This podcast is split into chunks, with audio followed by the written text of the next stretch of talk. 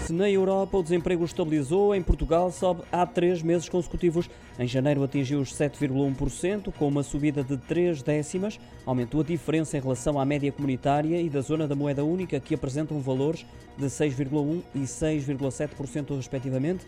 De acordo com os dados divulgados hoje pelo Eurostat, Portugal divide com a Lituânia o lugar de país europeu com maior agravamento do desemprego em cadeia. Já só há quatro países que superam o nosso país ao nível do desemprego. São eles a Espanha, com 13%, a Itália, próxima dos 8 pontos percentuais, e ainda o Chipre e a Suécia, também ligeiramente acima dos 7%, tal como Portugal.